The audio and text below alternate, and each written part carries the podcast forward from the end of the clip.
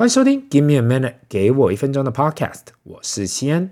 不管你是在通勤中，还是在上班，不管你现在在干嘛，都感谢你的收听。如果你觉得这个 Podcast 你很喜欢，麻烦推荐给你周遭的人。毕竟好东西要跟好朋友分享，不是吗？上个礼拜台湾出现了少有的超长周末，一次放了包含周末共五天呐，这应该是除了农历新年以来呀，放最长的一周吧。我知道很多人会把今天跟明天请完，这样可以一次放九天。我自己是没有这样做啦，毕竟也需要工作，小朋友也需要回来上课。还记得上次不知道哪个长辈跟我提到啊，台湾现在所谓的放假就是出去玩，不管是什么二二八年假，或是这周的儿童节跟清明节，或是后面的端午、中秋跟双十，现在谁还给你纪念什么？大家只要想到这些节日，第一个问的就是：哎。这放假有几天？我们要去哪里玩？我听到这感觉还蛮好笑的，因为这真的是真的啊！现在不管是年轻人，或是跟我周遭的人，几乎都是这样。大家听到啊要放假了，都先问啊准备去哪里？有要约吗？谁真的去想到底为什么放假？天哪，感觉时代真的变了。我相信还是有家庭需要清明节去扫墓的，但是感觉这是大家都开始提早了。那现在要等到清明节那一天才要去扫墓的家庭，未来可能会越来越少。可能以后过完农历年后，大家就开始准备扫墓，就是一个传统嘛。其实你说过年后扫跟清明节扫，真正的差异在哪里？现在大家应该都越来越看不出来差异性了。重点应该还是啊，抱有个虔诚的心去做这一件事。我还是那一句老话嘛，你去扫墓是你真的想要去，而不是逼的你要去，这比较重要。上个周末呢，因为长周末，小朋友从来没去过花东，所以呃，趁着这一次机会，呃，去了一趟花东。那下一集也会来开一集来讨论一下我所记忆的花东跟现在的花东。你知道好笑的地方吗？我跟我老婆讲，结婚那么久，我们还没来过花东呢。原本是计划上个礼拜五小朋友下课后就要出发了，但是因为礼拜六还有些事情，所以延后到了礼拜六。想不到这一延后就是一场苦战，还记得大约是在下午三点后出头啦，离开台北，一转眼呐、到了花莲市区已经是晚上九点半了，两个小时的车程，最后花了快要七个小时才到。我终于见识到了连假塞车的威力。讲到在高速公路上塞车啊，其实我本人是有超多故事的，但是我也看到了苏花改，真的把苏花公路那种变得。好开太多太多了，不管未来要不要开苏花高速公路，这个苏花改我只能给他五颗星。过去那种歪七扭八，左转右拐的苏花公路，变成绝大部分都直线的。下一集再来谈谈看我对于花东行的感触吧。今天呢，这一集我们来谈谈啊，有关今年我们分享过很多档的 ETF，绝大部分都是属于市值型的。这也是我唯一敢在这 podcast 推荐配置的 ETF，毕竟跟着经济脉络去轮动，再怎样就是跟着经济一样嘛。对于投信业者来讲，他们也知道市值型的 ETF 会是主流。如果看单看美国市场，前十大的 ETF 都是市值型居多。反观台湾的前十大，除了第一名零零五零算市值型的，后面有高股息的零零五六、零零八七八，有债券类的。有时候我都在想，是不是台湾的投资者？每个人都认为单纯只是跟随大盘太无趣了，都是要去找那种高股息的、高配配息的那种那种 ETF 才可以。那因为过去几个礼拜很多人问我有关呃这件事嘛，那因为上个礼拜国泰投信上市了一档看起来像是市值型，但是有一点点变化的零零九二二，全名为国泰台湾领袖五十 ETF，不少人问我啊。这一档很多他们的券商都在推，到底要不要认购？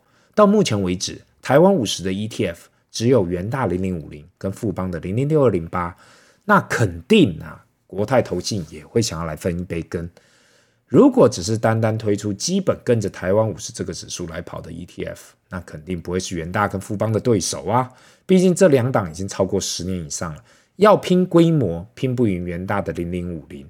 要拼价格，那就是要跟着富邦的零零六二零八看来看哪、啊、谁的管理费还要低。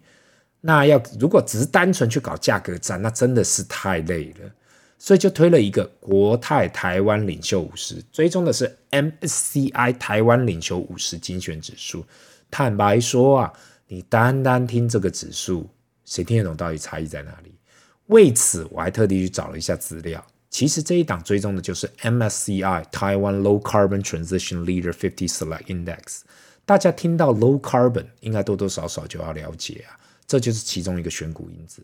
低碳呢，Low Carbon 也是二十一世纪的风潮。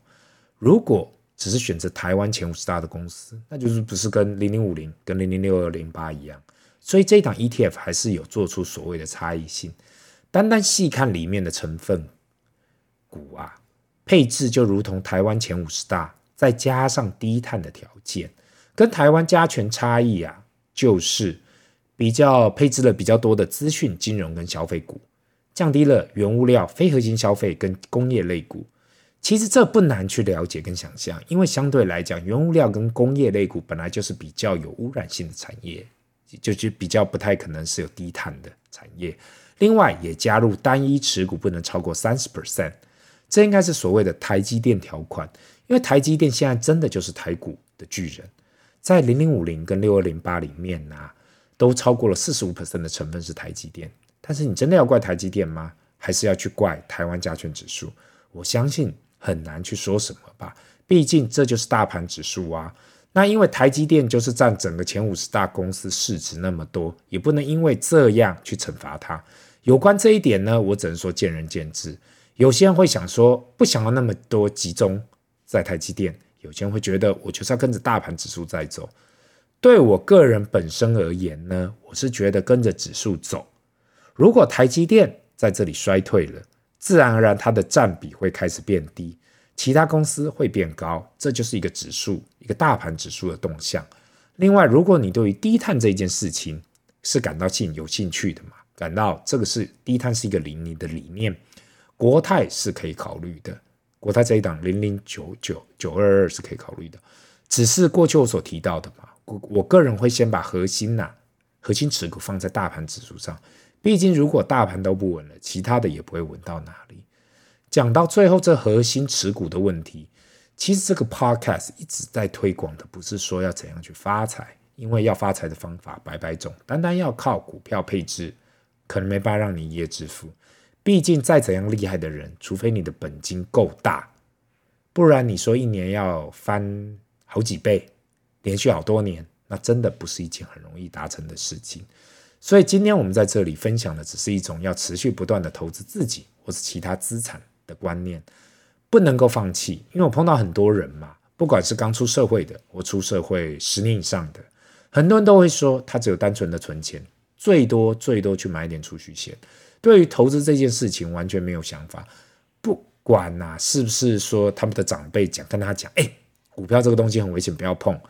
我相信在这里听众应该很多长辈都说过，股票这东西危险哦，你随便碰碰了就跟赌博一样，钱入进去就不见了。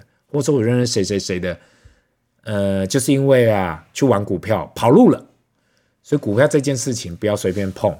很多人可能这辈子想都没想过去投资金融资产。因为上一代交代嘛，股票这件事情不能做。也有听过啊，不敢投资房地产，因为对自己的未来收入不信任。毕竟绝大部分的人听到房地产都是知道嘛，需要贷款，需要很大的杠杆。对于华人来讲，借钱这件事情总是会担心，特别是如果三四十年前，那大家都知道那时候贷款利率动辄十 percent 以上，所以听到人呐要去贷款投资，想到就哇，觉得好可怕。有些人真的晚上睡觉想到欠银行钱呐、整个都睡不着。相信大家也都听过这句话：“晴天借伞，雨天收伞。”另外，过去很受欢迎的日剧《半泽直树》里面也讲到嘛，一个很现实的状况：当你有钱的时候，银行借钱给你；当你没钱的时候，银行反而把你一脚踹开。这听起来呀很讽刺，可是却是不争的事实。但是呢，不管怎样，这个 podcast 所推广的就是一种信念，那就是不管你还是在学校，你现在刚出社会了，你是迈入中年了，你是快要退休了，你都要坚持不断的投资，不断的学习，因为一旦你放弃了，不管你是否会脱队，不管你是否会跟不上这个社会，这就是一个很现实的写照。那今天的分享就到这里，让我们进入 Q&A 的时间。第一个问题嘛，先大你好，我是长期听众，廉价听长辈说澳丰基金倒了，有认识的人也中标了，不知道你对于这件事情熟悉吗？我只是好奇，如果我们只是普通投资普通的 ETF 或是共同基金，有倒闭的机会吗？毕竟听起来很可怕。如果自己所投资的基金倒了，那不就是血本无归？另外，想要听听看你对于银行倒闭这件事情，因为看到了美国的银行倒了，不知道台湾这边的银行有没有类似问题？先谢谢你的答复。那首先呢，我要先谢谢这位听众。听你这样讲啊，你应该还算年轻，因为如果有经历过二零零八年的金融风暴，那时候真的感觉好像大型银行都要倒了，联动性太强了啦。现在看起来，不管是美国的 Fed 或是台湾的央行，都有学到啊，发生什么事马上要止血。如同我过去提到嘛，银行最大的资产就是信用。如果大家都担心银行要倒了，开始把钱转出来，不管是世界上哪个银行都受不了。另外，你所提到的澳丰基金，当新闻发生的时候，我也自己也去了解，去问周遭的人有关这件事嘛。当一间基金公司跟所有的基金都登记在塞浦路斯，这样的基金不管答应你给你多好的报酬，都需要小心。现在说什么都是事后诸葛，但是我所学到一件事情就是啊，如果一件事情看起来太美好，if it's too good to be true，那都是有问题的。我有上网去看这间公司的网站，希望不要所谓的。不要是所谓的 Ponzi scheme，就中中文所说的资金盘，不断的推销，拿后面的资金去给前头的投资者，一直找不到新资金为止，那就垮了。相信很多人都听过这样的模式，这种模式一直都在，但是被诈骗的人还是持续都有，历史一直在重复，所以不能怪外面为什么会那么多人要去做诈骗这生意。我常常在说嘛，赔钱的生意没人做，杀头的生意有人做。当然，诈骗是不用到杀头，但是因为毛利够高嘛，毛利实在太高了，因为成本太低了，所以就是有人要持续去做啊。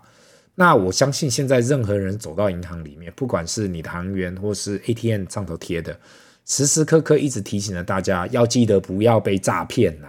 所以我在这里也特别叮咛大家，如果有陌生电话，请你给他资料，或是要你转账，都请你不要理他。大家都希望天上会掉馅饼，可是我们都知道这是不可能的事。那你说，如果你只是投资普通的 ETF 跟共同基金，如果后面的公司是合法的、合法的投信公司啊，在比较先进的国家、比较有受管理的国家里面，那出事的几率就会相对的低。我只能跟你说啦，这世界上没有一件事情是绝对保证的，就 even 银行也不是绝对保证的。每个人能做的只是降低自己的风险。希望以上的回答有帮助到你。这里是 Give me a minute，给我一分钟。我们下次见，拜。